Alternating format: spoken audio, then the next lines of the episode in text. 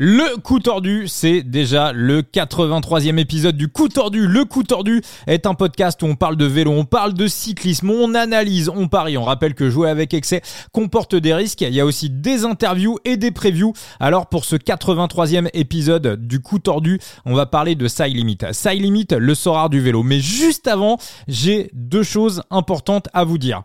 La première, c'est que je vous avais promis un épisode sur euh, le championnat d'Europe, sur la course en ligne qui a lieu ce dimanche à 24 septembre 2023. Cet épisode, vous l'aurez ce samedi 23 septembre en début de soirée. Pourquoi j'ai retardé la sortie de cet épisode Parce que je veux absolument voir la course en ligne féminine pour me faire une idée du parcours. Et pour moi, c'est quelque chose de très très important.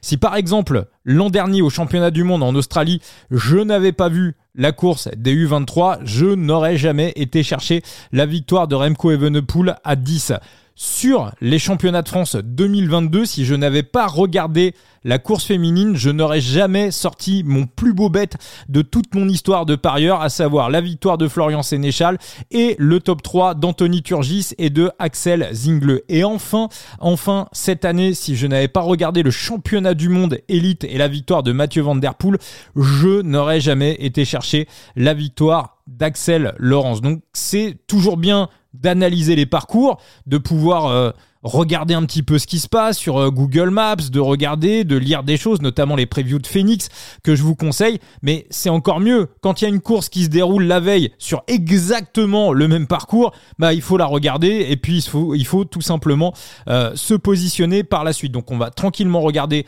la course féminine ce samedi et puis juste derrière on vous fera euh, le podcast pour le championnat d'Europe. La deuxième chose importante que je voulais vous dire, c'est qu'on va parler donc de Side Limit. Side Limit c'est le Sora du vélo. Donc je voulais rappeler que Side Limit n'est pas sponsor, n'est pas partenaire de ce podcast. Je m'explique. Si vous remontez le podcast Le coup tordu, si vous retournez à l'épisode 0 qui a été enregistré il y a un tout petit peu plus d'un an, il y avait euh, Monaco 76, youtubeur Sorar, il y avait Benoît Tréanton, Rémi Gémeaux et Latib.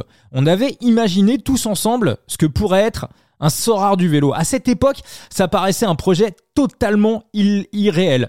Euh, moi, à cette même époque, j'avais été invité dans un podcast qui s'appelle Média Sorar, qui est animé par l'excellent Magic Medi, et je m'étais dit que si un jour on avait euh, un Sorar du vélo qui était créé, je créerais moi aussi un podcast pour parler de digital fantasy gaming et pour parler de ce Sorar du vélo. Il se trouve que c'est pas Sorar qui est parti sur ce projet, c'est Valentin Goss et euh, sur euh, Limit, il se trouve que Valentin Goss est un mec très sérieux, il est en plus accompagné d'Armindo Armindo Fonseca qui euh, qui a fait trois fois le Tour de France, qui a une carrière professionnelle d'une dizaine d'années, qui lui aussi est un mec très sérieux. Donc à partir de ce moment-là, je crois au projet, je pousse le projet tout simplement parce que je le trouve démentiel euh, Side Limit n'est pas partenaire de ce podcast. De la même manière que on se dit pas que euh, Magic Medi, quand il fait Média Sorar, il est alimenté par Sorar. Ou quand Monaco 76, ou tous les youtubeurs Sorar qui existent sur la planète, et il y en a des dizaines, voire des centaines, on se dit pas que c'est Nicolas Julia de Sorar qui les rince. Donc, pourquoi les questions qu'on ne se pose pas sur le foot, pourquoi on viendrait se les poser sur le vélo? Parce que faut se mettre une idée en tête, c'est que le digital fantasy gaming, qu'on le veuille ou non, est quelque chose qui va révolutionner notre manière de voir le divertissement sportif. Aujourd'hui, demain et dans les dix années qui viennent. Donc c'est pour ça qu'on parle dans le coup tordu de Side Limit. On en parle et on en parlera encore. Pour ce 83e euh, épisode de Side Limit.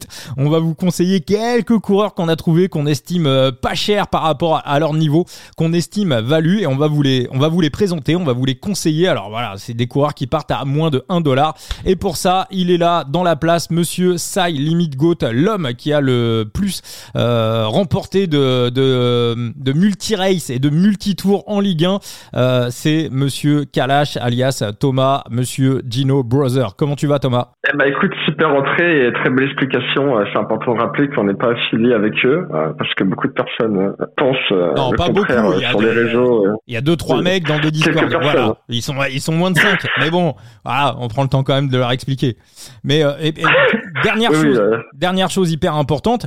Si demain un site de paris sportif faisait un partenariat avec le coup tordu, et c'est quelque chose que je ne m'interdis pas à partir du moment où c'est fait de manière saine, de manière transparente, et surtout que vous, auditeurs du coup tordu, vous y trouviez un intérêt, comme par exemple avec des free bets à gagner, des petites choses sympas, des cadeaux.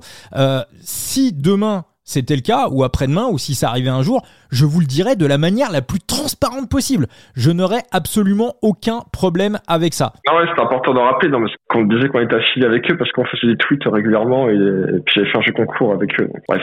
D'accord, ah, bah, bah, bah, tu vois, j'avais même pas vu ça. D'accord. Bon, bah écoute, euh, voilà. Donc euh, bon, bah, après, s'il y a des gens qui ont envie de croire une autre histoire que l'histoire réelle et qu'on envie de s'inventer des histoires et d'y croire dur comme fer et de se les faire tourner entre eux, bon bah qu'ils le fassent, hein, moi il y a absolument aucun souci. Euh, juste pour être encore une fois totalement transparent, euh, les euh, parrainages du coup tordu, euh, jusqu'à présent ça m'a rapporté deux cartes bleues, à savoir une carte de Guillaume Soula et une carte de Simon Green qui se vendent sur le marché secondaire, je sais même pas si on peut les vendre en fait, euh, et euh, deux fois 10 000 points de XP. Donc voilà, points de XP, en gros, tu as grossi euh, la puissance de la carte de ton coureur, allez, de 1%, 2% maximum.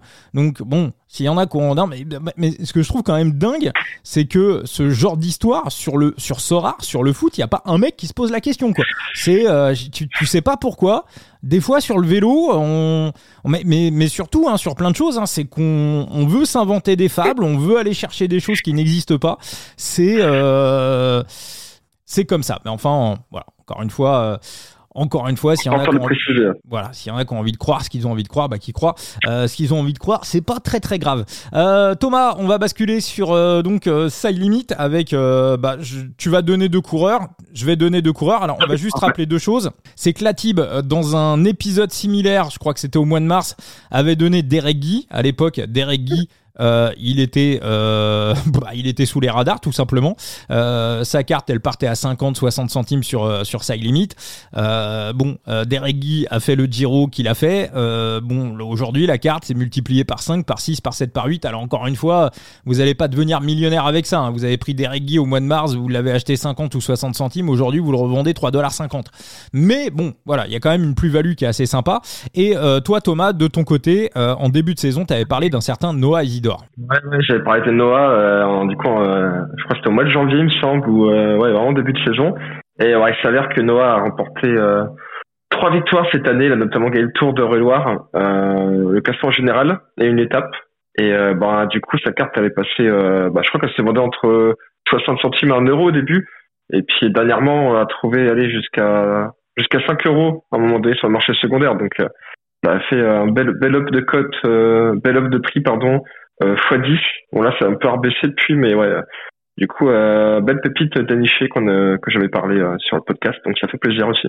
Bon, on va rappeler qu'on n'est pas conseiller financier, évidemment. Hein. on peut vous donner un coureur qui, euh, qui peut-être va arrêter sa carrière dans deux semaines. On n'en sait absolument rien.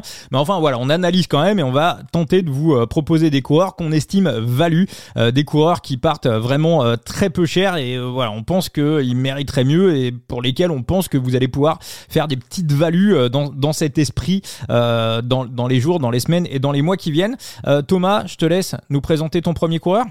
On va commencer par euh, mon coup de cœur euh, du moment. Euh, c'est un coureur donc qui court chez dans l'équipe la plus prolifique de sa limite, qui a le plus beau maillot du peloton, du peloton pardon selon moi. C'est donc il court chez Léopard, Théo, TGT. C'est tout simplement le, la pépite luxembourgeoise. D'ailleurs, qui a signé chez Trek Développement il y a quelques semaines. Donc chez Trek on croit en lui. donc c'est Matt Wetzel, le jeune coureur de 20 ans. Euh, donc cette année, il a fini notamment 18e euh, au classement général Tour de l'Avenir.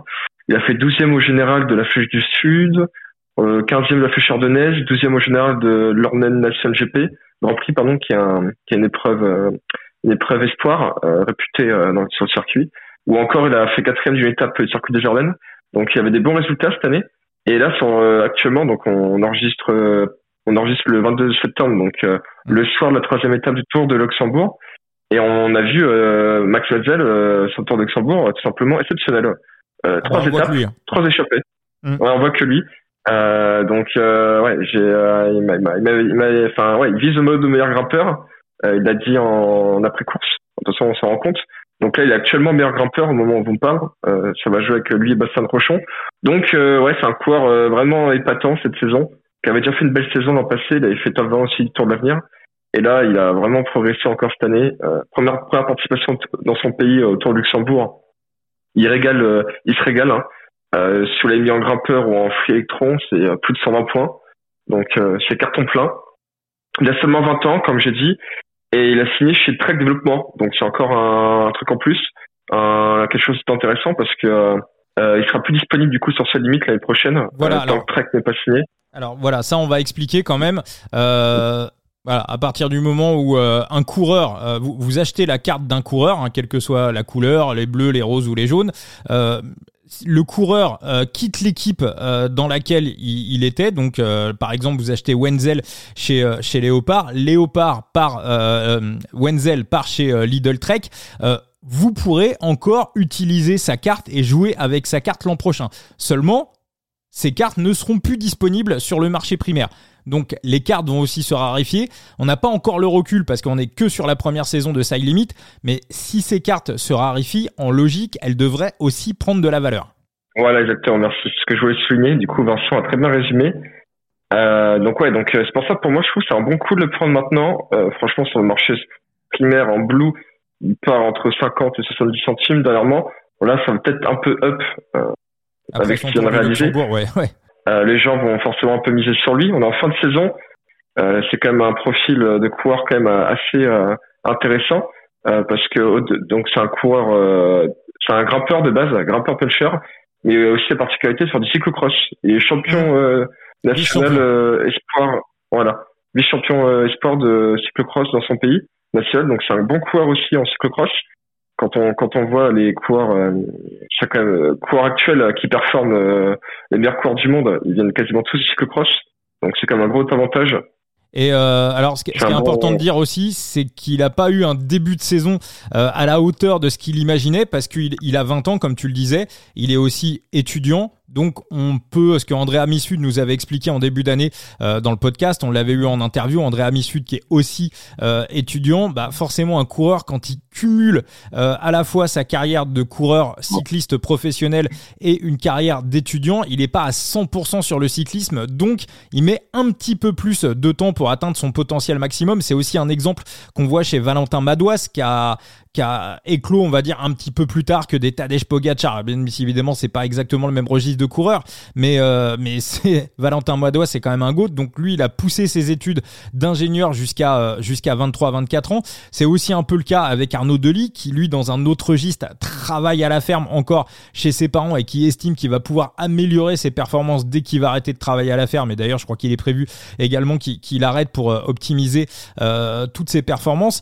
Thomas, ce qui est intéressant aussi, c'est que euh, bah, Mats Wenzel, tu discutes un petit peu avec lui euh, sur euh, les réseaux sociaux en message privé, et donc tu sens que c'est un mec qui est totalement motivé pour faire la plus belle carrière possible. Ah ouais, ouais, clairement. Du coup, en fait, Mats Wenzel, du coup, pour la petite histoire, j'avais fait un, j'avais fait un tweet sur Twitter.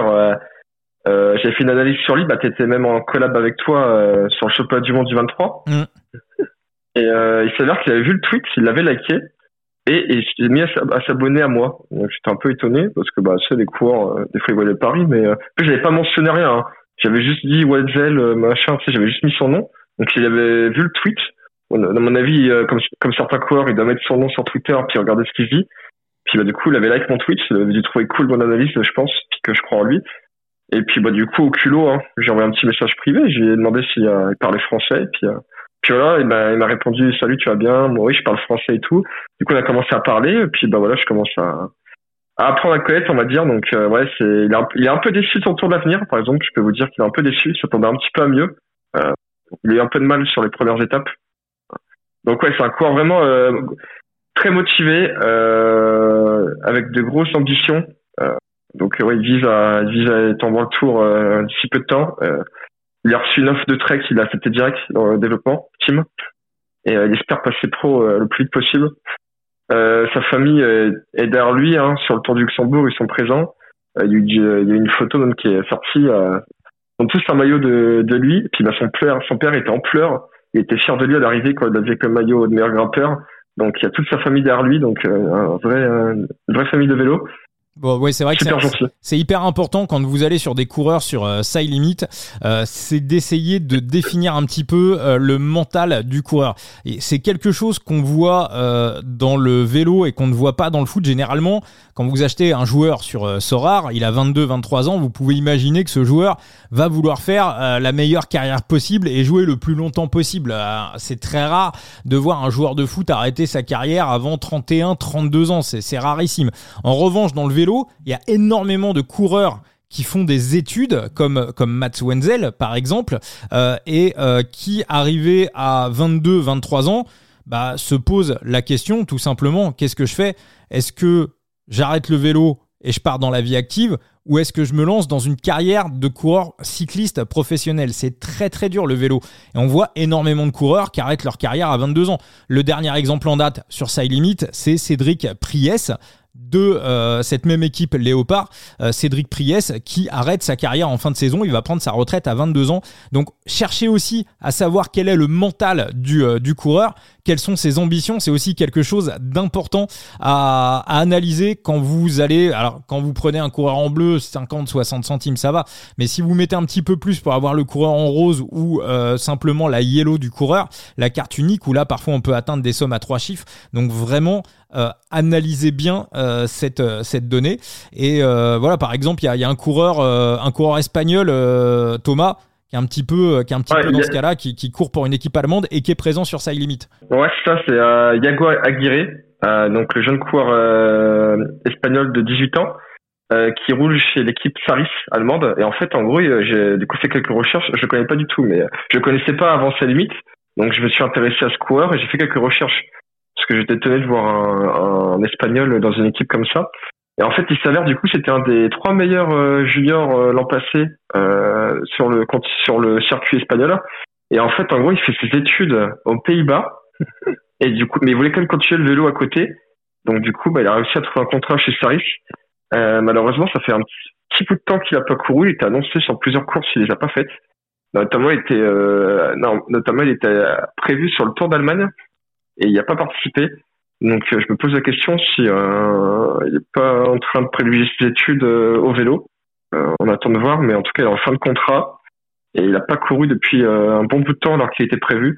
Donc personnellement je l'ai acheté en yellow, j'ai pris un risque. donc affaire à suivre. on peut aussi citer Jared Scott, le coureur américain. Lui, c'est euh, lui, c'est d'autres problèmes. Hein. Je crois que c'est plutôt. Euh... Ouais, problème d'hygiène. Ouais, ouais, que ouais, je crois que c'est un peu, je crois que c'est un peu l'alcool qui l'a mis en dehors du vélo. Hein. Là, on est, on est, on est, dans, on est complètement dans autre chose, euh, Thomas. Là, là, c'est. ouais, mais bon, j'ai aussi acheté sa carte yellow, donc euh, ouais, ouais. C'est dommage parce que c'était un, très bon coureur en 2019. C'était un des meilleurs espoirs en 2019, meilleur junior. Et ouais, d'après les recherches qu'on a fait un petit peu sur les réseaux, on a vu que Niveau hygiène de vie, c'était catastrophique. Euh, l'a viré de l'équipe, donc euh, je pense que c'est à cause de ça. Après, on n'a pas d'infos, mais...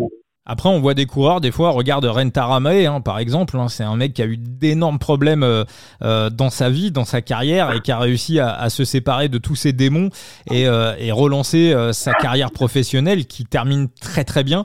Donc, Jarod, pourquoi pas Et ceux qui ont acheté sa carte, bah peut-être qu'il redeviendra professionnel dans un an, deux ans, trois ans, ou qu'on le verra dans une grosse équipe amateur. Des fois, on voit aussi des grosses équipes amateurs euh, qui courent sur euh, side limit, donc peut-être que sa carte aura encore une utilité. Enfin, en tout cas, on espère que ça va aller évidemment pour euh, Scott Jarrod. Donc le premier coureur que tu as conseillé Thomas, c'était Mats Wenzel. Donc moi je vais enchaîner également sur un coureur que je trouve euh, très valu sur euh, Side Limit. On va aller du côté de la CICU Nantes Atlantique, Manu Manuel Morin. Je vous avoue que sa carte part systématiquement à 50, 60, 70 centimes. Les managers ne se bagarrent pas du tout pour euh, récupérer ces cartons bleus. Moi, j'en ai accumulé quasiment une dizaine. Je ne comprends pas pourquoi. Si vous prenez son scoring depuis le début de la saison, alors déjà, c'est un type qui est euh, énormément utilisé par Anthony Ravard, son manager. Il court énormément de courses. Là, sur euh, le Paris-Chauny, je pense qu'il sera leader de la CIC Nantes Atlantique. C'est plutôt une classique qui sourit aux sprinters et sur les coureurs alignés par Anthony Ravard sur ce Paris-Chauny. Il est pour moi le meilleur sprinter de la CIC Nantes Atlantique. Il a 27 ans, il est expérimenté. Si vous prenez son scoring, bah il y a quand même des choses qui sont très très intéressantes. On rappelle que c'était sur le Tour de l'Ain, il a terminé deuxième de la deuxième étape. Voilà, il y a très très peu d'abandon, il y a un scoring intéressant et en plus, il me semble Thomas qu'il y a quelques rumeurs qui en plus l'enverraient la saison prochaine chez AG2R. Ouais, c'est ça exactement. Je suis complètement d'accord avec toi. Et ouais, euh, il y a des infos qui sont sorties euh, d'un article. Euh, donc apparemment, Morin serait. Bah, c'était le, lendemain de sa deuxième place autour de l'Ain, comme tu as cité. Il y a un média français qui a, qui a lancé une rumeur comme quoi Morin était sur était dans les tablettes c'est que des rumeurs. Ouais. Oui, voilà, c'est que des rumeurs. C'est pour accompagner Sam Bellett, qui d'ailleurs n'a toujours pas signé. Mais j'ai des contacts chez Nantes avec grâce à un ami qui a ses parents qui travaillent là-bas bah, du coup, j'en ai parlé. Il m'a dit que, il m'a dit que c'était pas, c'était pas concret. D'accord. En tout cas, effectivement, chez AG2R, euh, si tu euh, récupères Sam Bennett, parce que chez AG2R, euh, il y a un excellent article, je crois, qui est paru aujourd'hui dans, dans Vélo Futé ou hier, bah, 18e place actuellement au classement World Tour, va falloir aller chercher des points UCI. Et pour aller chercher des points UCI, si tu t'orientes uniquement et seulement sur les grands tours, bah et que tu te loupes un peu, bah le problème c'est que tu te retrouves plutôt en fin de en fin de classement et au bord de la relégation. Et euh, bah l'histoire, si tu as envie de croquer des points UCI, il faut euh, claquer des sprints. Et chez AG2R, moi j'avais écouté une, une interview, je crois que c'était Julien Jordi, il me semble euh, l'année dernière ou il y a deux ans, ou Vincent Lavenu, je crois que c'était dans sa déraille, je suis pas sûr, où, où un des deux expliquait que le sprint c'était pas trop dans l'ADN de l'équipe, mais si tu vas chercher un gros sprinter, donc Sam Bennett qui est l'un des plus gros actuellement sur le marché, bah Bennett va pas falloir le laisser tout seul. Et si il lui cherche un poisson pilote, euh, je trouve que Manu Morin, euh, c'est vraiment une excellente idée. Je trouve. En plus, il passe bien les boss. Euh, c'est un bon coureur aussi sur les classiques. Donc. Et c'est un. Il a couru de.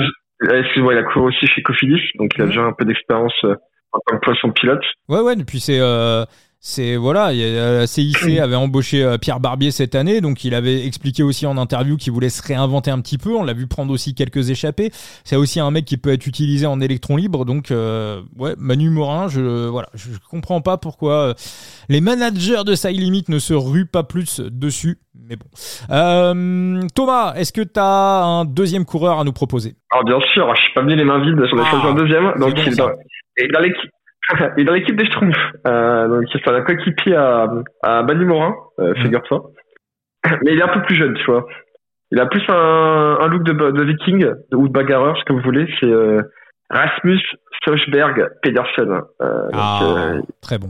Oui, très très bon corps, excellent même. Il vient d'avoir 21 ans, il y a peu de temps, au mois de juillet. D'après les infos que j'ai, donc je vais sortir une petite info encore exclusive, euh, il aurait, il avait une offre de Unox, il l'a refusé. Ah. Euh, devrait, ouais, parce que là il est en fin de contrat, mais il devrait rester chez Nantes.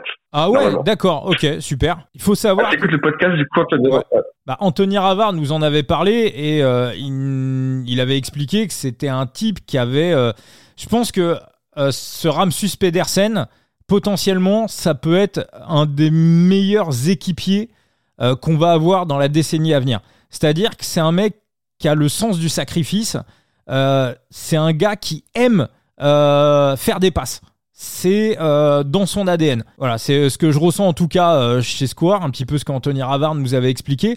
Et ça, ce type de coureur qui est pas trop croqueur, qui est pas trop mangeur et euh, qui aime faire passer le ballon et qui en plus est ultra performant, je pense que pour n'importe quelle équipe, c'est voilà, c'est en tout cas du genre de mec à avoir, je pense. Oui, je suis complètement d'accord avec toi, complètement. Et en plus, quand il a sa chance, il fait carton plein. Hmm. il, se rate, rarement, ouais. Voilà, il a, franchement, cette année, il a des super résultats. Euh, j'avoue que moi, je le connais que depuis l'an passé, mais j'ai surtout découvert cette année. Euh, je sais pas citer tous ces résultats parce qu'il y en a beaucoup, euh, mais je vais quand même en citer quelques-uns. Alors, même en étant équipier, il a eu des résultats. Je pense notamment en région de Pays de la Loire. Il fait 14e et 7e, euh, donc respectivement l'étape 1 et 2, alors qu'il devait lancer le sprint à Pierre Barbier et Emmanuel Morin. Donc, euh, même en étant lanceur, il fait aussi top 10 sur les étapes. Il fait neuvième de Gang Game euh, Espoir. Il fait neuvième de Paris Camembert en tant qu'équipier. Donc euh, Paris Camembert qui a, une, qui a une, une, course 1.1, donc euh, très bon niveau. sur Paris-Roubaix Sport, il finit 47e, mais ça reflète pas du tout son niveau. Pour avoir vu la course sur YouTube, il était, il jouait le podium. Malheureusement, dans les derniers kilomètres, dans les 40 derniers kilomètres, il a eu trois crevaisons et une chute. Donc après, il a complètement lâché l'affaire. Mais sinon, il jouait le podium. Donc c'est un très très bon coureur sur les pavés. on atteste donc Paris-Roubaix Sport et euh, et Game. Il adore le froid. Euh, je j'ai souvent vu euh, sur les courses euh, où il pleut, où il fait froid. Euh, donc ça, c'est pas un problème pour lui. On sait que pour certains coureurs, c'est qui adorent cette, cette, température et, ce, cette météo, ça peut ah, avantager sur certaines courses. Mm. Voilà, c'est un Danois, c'est un Viking. il s'est échappé plusieurs fois aussi cette saison. il aime bien prendre des échappées. J'ai souvenir de l'avoir vu en début de saison en France, échappé plusieurs fois. récemment aussi, il s'est échappé sur le Mercantour qui est pas qui est pas une course pour lui d'habitude, mais il fait quand même 46e, donc euh, il est un peu de montagne en ayant pris échappé. Et récemment, du coup, il vient de regagner une deuxième fois consécutive le championnat national euh, de son pays, Espoir. Donc euh, deux années de suite. Quand on sait qu'au Danemark, euh, il y a vraiment un gros niveau hein, en termes d'espoir. il, a, notamment battu l'actuel champion d'Europe qui vient d'être sacré aujourd'hui, Henrik Pedersen. Il l'a battu sur son championnat national. Euh, et puis dernièrement, bah, du coup, là, le 17 septembre, il a fini 19e du Grand Prix d'Isberg, tant qu'équipier. Donc encore un très bon résultat sur une point 1, alors qu'il était équipier. Euh, donc il devrait rester normalement, à Nantes. C'est moi, c'est un coureur que je vois euh, très rapidement évoluer avant le tour. Euh, parce que comme tu dis, euh, c'est un coureur qui n'hésite pas à se dévouer pour ses leaders. Et il a quand même aussi un très bon niveau. quand il a sa chance, il sera très rarement. Et quand on regarde, il a marqué quand même pas mal de points ici.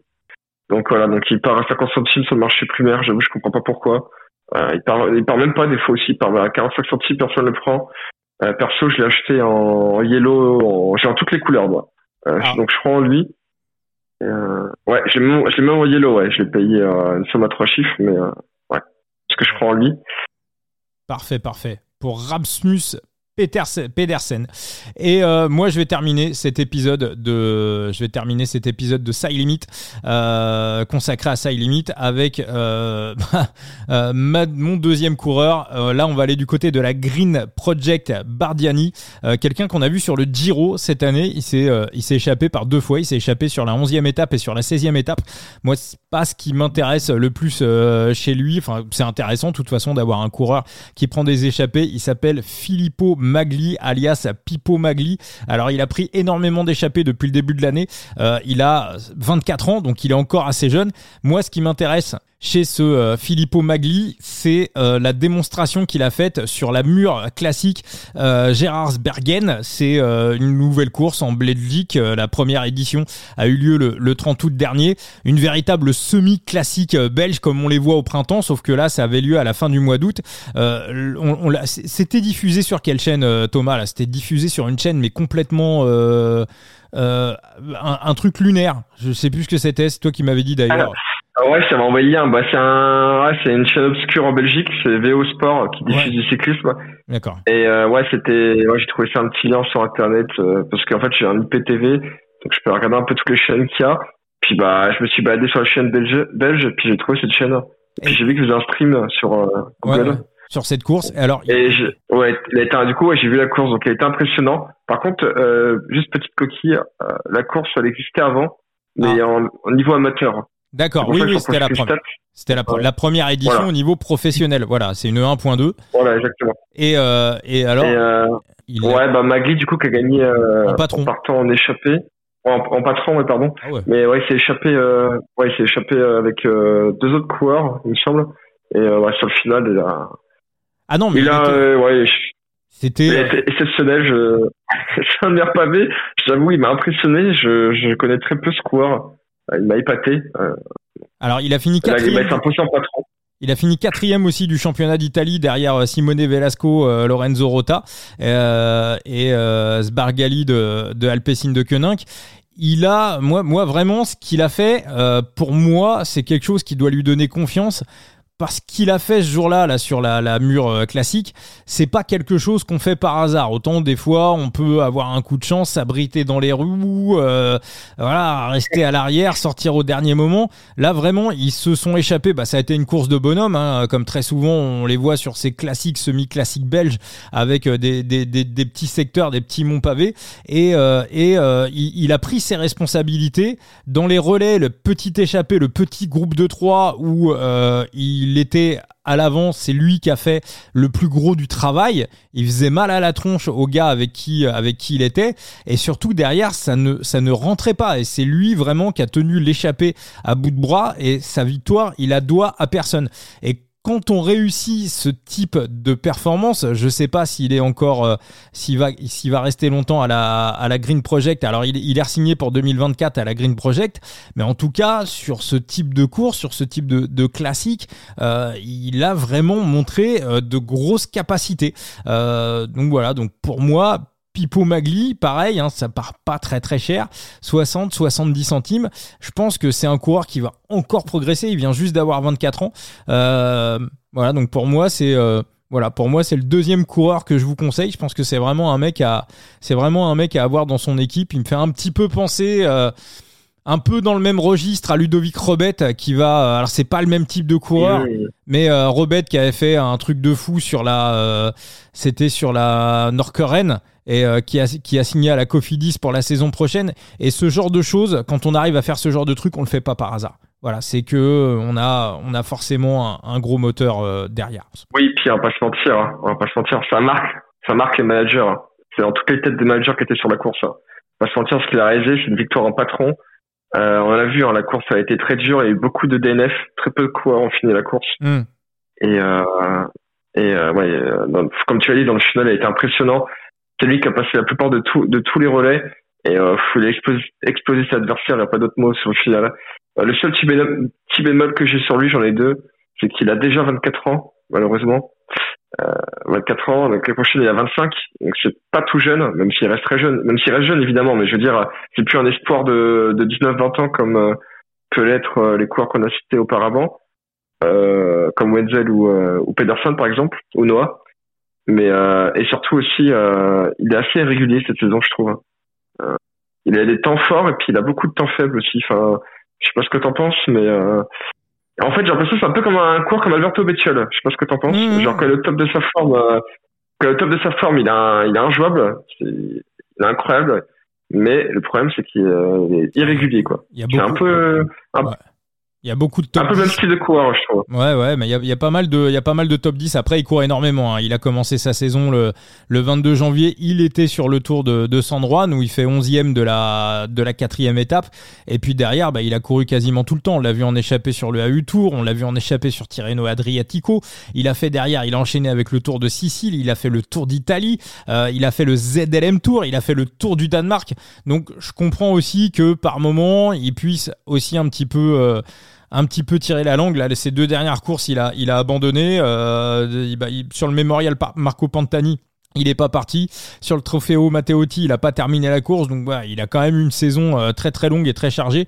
Si euh, il surcompense bien de tous les efforts qu'il a fait cette saison, je pense qu'il peut encore euh, franchir un petit cap euh, un petit cap la saison prochaine. Et puis après ce qui est intéressant aussi c'est pas forcément d'avoir des mecs qui vont obligatoirement euh, basculer en World Tour. Faut aussi avoir des coureurs compétitifs sur on va dire des courses des des, des 1.2, 2.2, on va dire des courses qui sont en dessous le niveau World Tour et euh, se retrouver un petit peu avec des coureurs. Tu parlais tout à l'heure de Léopard en début de podcast. La grande force de Léopard, c'est qu'ils se retrouvent très très souvent dans des courses où ils sont tout simplement les plus forts, où ils sont dans les deux trois équipes les plus fortes.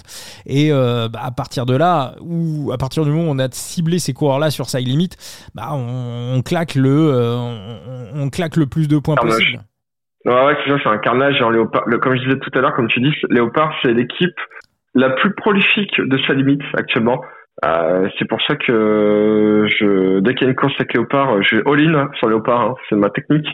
Euh, bon, elle marche plutôt, c'est plutôt efficace, ça marche plutôt pas mal. Euh, je vois que certains, je vois que, je vois que certains commencent un peu à me copier sur les start d'équipe. hein, Vincent? Bah, euh, je peux pas voir tes compositions d'équipe avant que tu les, euh, avant que le truc soit sorti. Donc à partir de là, comment tu veux que copie? On le voit pas, on le voit pas, Thomas.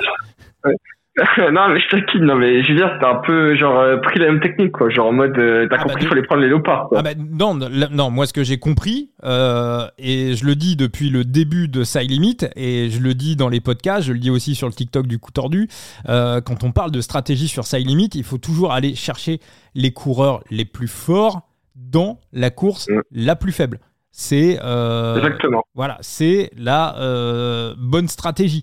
Si euh, vous avez tous les coureurs d'Israël qui vont courir Paris-Roubaix, bah ouais, c'est sympa, c'est claquant, mais si le même jour il y a euh, une 2.2 euh, au fin fond de, de l'Alaska euh, et que vous voyez qu'il y a euh, Léopard qui débarque avec euh, Stoke Bro, avec euh, ouais, ou même, ou même, ou même Eurocycling, euh, Eurocycling qui va faire une course euh, à, à- l'île Maurice avec Stéphane Bennett. Euh, ne prenez pas, euh, je sais pas, ne prenez pas Giacomo. Nizzolo, prenez Stéphane Bennett. C'est du bon sens en fait. Ne, voilà, c'est un peu, je pense que c'est un peu le, mais c'est ce qu'on voit également sur Sorar, c'est-à-dire sur Sorar. T'as Kylian Mbappé par exemple euh, qui va coûter une blinde. Euh, la carte de Kylian Mbappé, même en même en, en limited, c'est hyper cher. Euh, mais au niveau scoring, tu vas dans le championnat asiatique, euh, en Corée du Sud, au Japon, t'as des mecs qui marquent tout autant de points, qui sont tout aussi efficaces que Kylian Mbappé, sauf qu'ils valent le quart ou le tiers du prix. Sur Side Limit, c'est exactement la même chose. Faut pas forcément aller chercher des gros noms. Il y a deux techniques pour moi pour gagner des, euh, des multi-races et des multi-tours et aussi pour faire de l'achat-revente. C'est un, de cibler des coureurs, ce qu'on vous a essayé de, de vous conseiller dans ce podcast, de cibler des coureurs euh, en devenir, ce qu'on appelle des pépites, qu'on voilà, on va les garder, on va attendre qu'ils prennent de la valeur. Euh, la deuxième technique aussi, bah, c'est euh, d'aller chercher des coureurs qui vont se retrouver parfois dans des positions de gagner des petites courses. Voilà, c'est c'est comme ça que ça. C'est pour ça que par exemple, moi je trouve que à titre alors Corbin Strong commence à scorer, là ça y est, il est dans, dans sa période. Mais par exemple Roger Adria, Roger Adria. Alors je, je suis Bah, con- sur côté, Roger Adria. pas, pas surcoté, mais euh, enfin si par rapport à son prix. Alors après, je suis très content. Je l'ai- Par je le l'ai- manager. je l'ai- je l'ai- je l'ai- oui, voilà, je l'ai gagné en rose. euh, je l'ai gagné en rose euh, l'autre jour là sur sur une game week. euh, C'était la, la 4 étoiles. Je suis hyper content de l'avoir eu. Signe à la Bora la saison prochaine. Mais Roger Adria, c'est plus un nom euh, qu'un mec qui a réellement parfait au niveau du scoring. Par exemple, son prix, euh, comme, il a, comme il a été bon l'année dernière et que des managers se sont dit oh là là, c'est sûr, en 2024, il est en World Tour. Donc je pense que euh, c'est un petit peu forcé, un petit peu forcé au niveau des, un petit peu forcé au niveau des prix. Et l'an prochain à la Bora, bah, je suis pas convaincu. Au mieux, il sera un bon équipier. Euh, mais je suis pas convaincu, par exemple, que numé- numériquement, ils prennent la place de, de, de, de Maxi Sachman dans euh, l'effectif de la Bora. En tout cas, euh, dans, dans l'immédiat, je pense que c'était un leader chez la Can Pharma. Ça sera, je pense, au mieux un équipier à la Bora. Pas forcément un mec qui va prendre des échappées. On le verra plus en échappée matinale parce que c'est pas la stratégie de la Bora. Donc, euh, donc voilà, Adria, c'est pas pourri, mais ça partait quand même cher par rapport à ce que ça peut rapporter dans le futur, je pense. Non, je suis com- complètement d'accord avec toi. Euh, Il y a des coureurs, par exemple, comme Tyler Stites, euh, cette année, qui ont fait une, euh, ont fait une saison exceptionnelle. Bah, qu'on a déjà régalé avec podcast, lui. ouais. Ouais, de chez Voilà, Project voilà, américain, ouais. Voilà, qui a explosé tout le continent américain, en Europe aussi, il y a des très bons résultats. Lui, il part à 50 centimes en blue, euh, voilà, donc il coûte rien du tout, alors que Roger Adria, il part entre 5 et 10 euros, alors qu'au final, euh, il a pas fait de saison exceptionnelle. Il a eu quelques bons résultats. Euh, ok, c'est dans le tour, mais euh, il va être équipier, quoi. On le sait d'avance, euh, il aura très peu de fois sa chance. Ah, mais Euh, Adria, puis c'est dingue, hein. Mais même, même quand il arrive en bleu, Ouais. c'est-à-dire les cartes les plus faibles, euh, tout de suite, ça c'est s'envole. C'est 2, 3, 4 euh, dollars.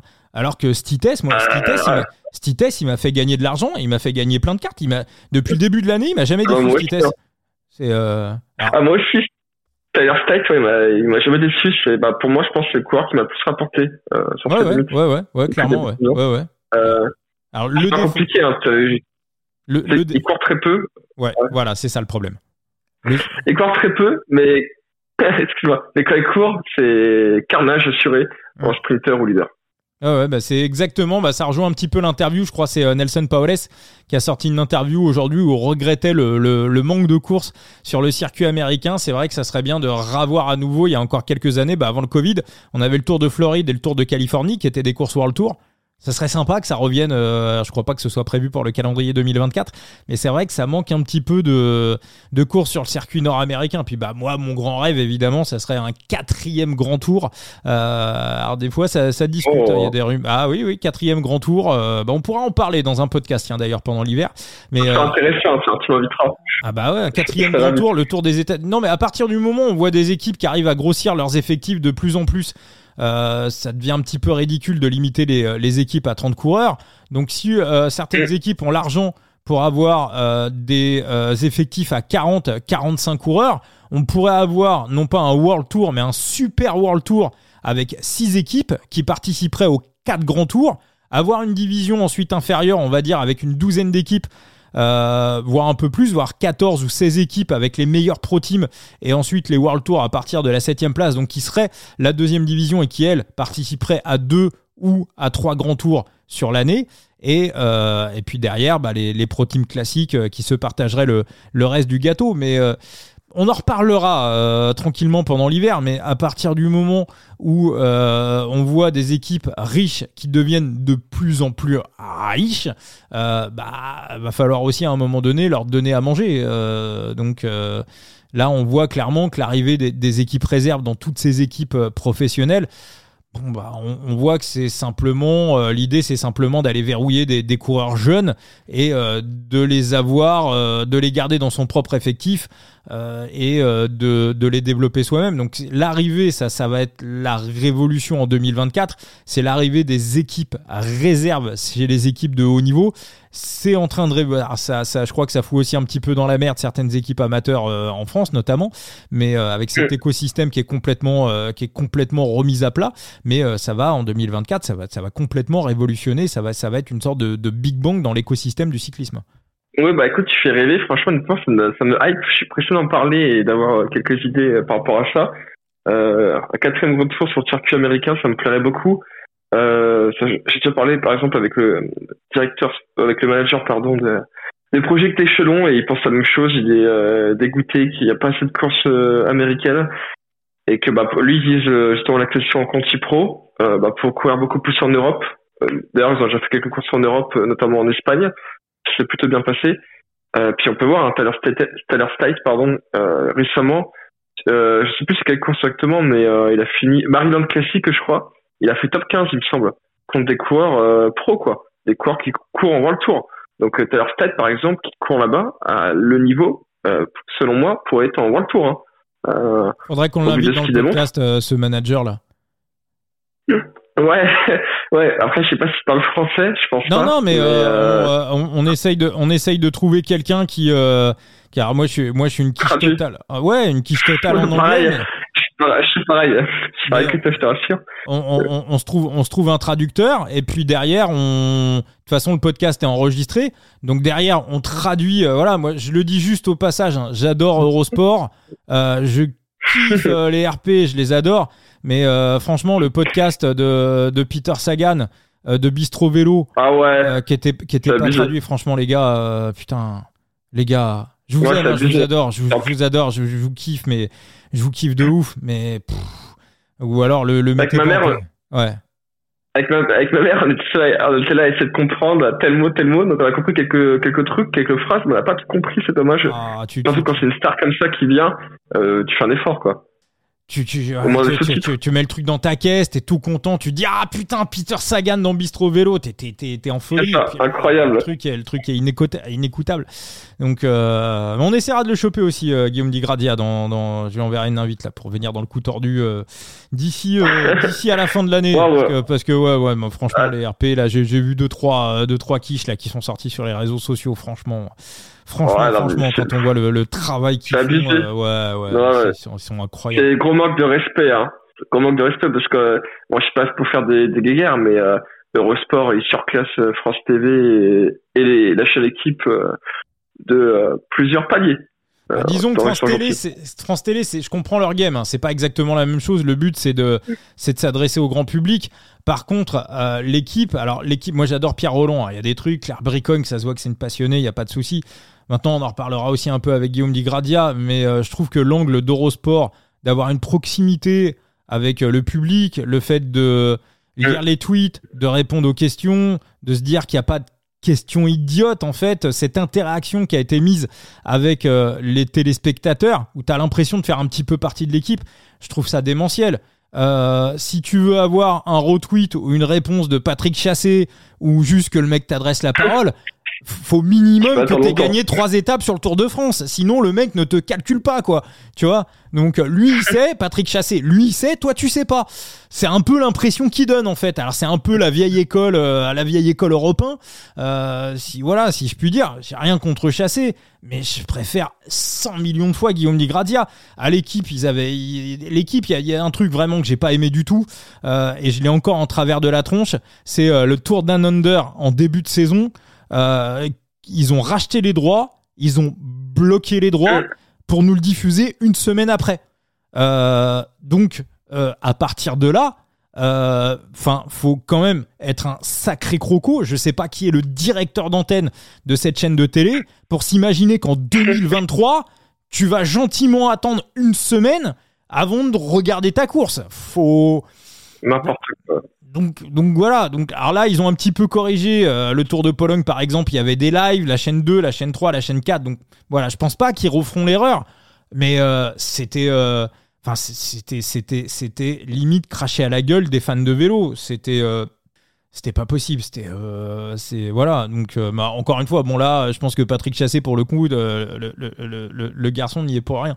Mais ouais, ouais, c'est, euh, bah, c'est deux écoles. On voit, on voit clairement, euh, on voit clairement des, des les, les, différences. Mais on reparlera de tout ça. On va voir l'hiver pour, on va voir l'hiver entier pour pour parler vélo, pour pour parler cyclisme, pour faire des interviews, pour revenir sur l'année 2023, préparer la l'année 2024. Il va se passer plein plein de choses et puis la, la, la saison n'est pas encore terminé. Euh, Thomas, championnat d'Europe, on te retrouve demain ou pas pour euh, l'analyse du podcast? Et on se retrouve demain pour l'analyse du podcast euh, championnat d'Europe. On va essayer de taper dans le mille avec, avec toi. Et puis peut-être tu vas inviter surprise. Et peut-être la, peut-être la Tib. Peut-être, peut-être. Voilà, voilà. Eh ben merci beaucoup Thomas Kalash et on se retrouve dans l'épisode 84.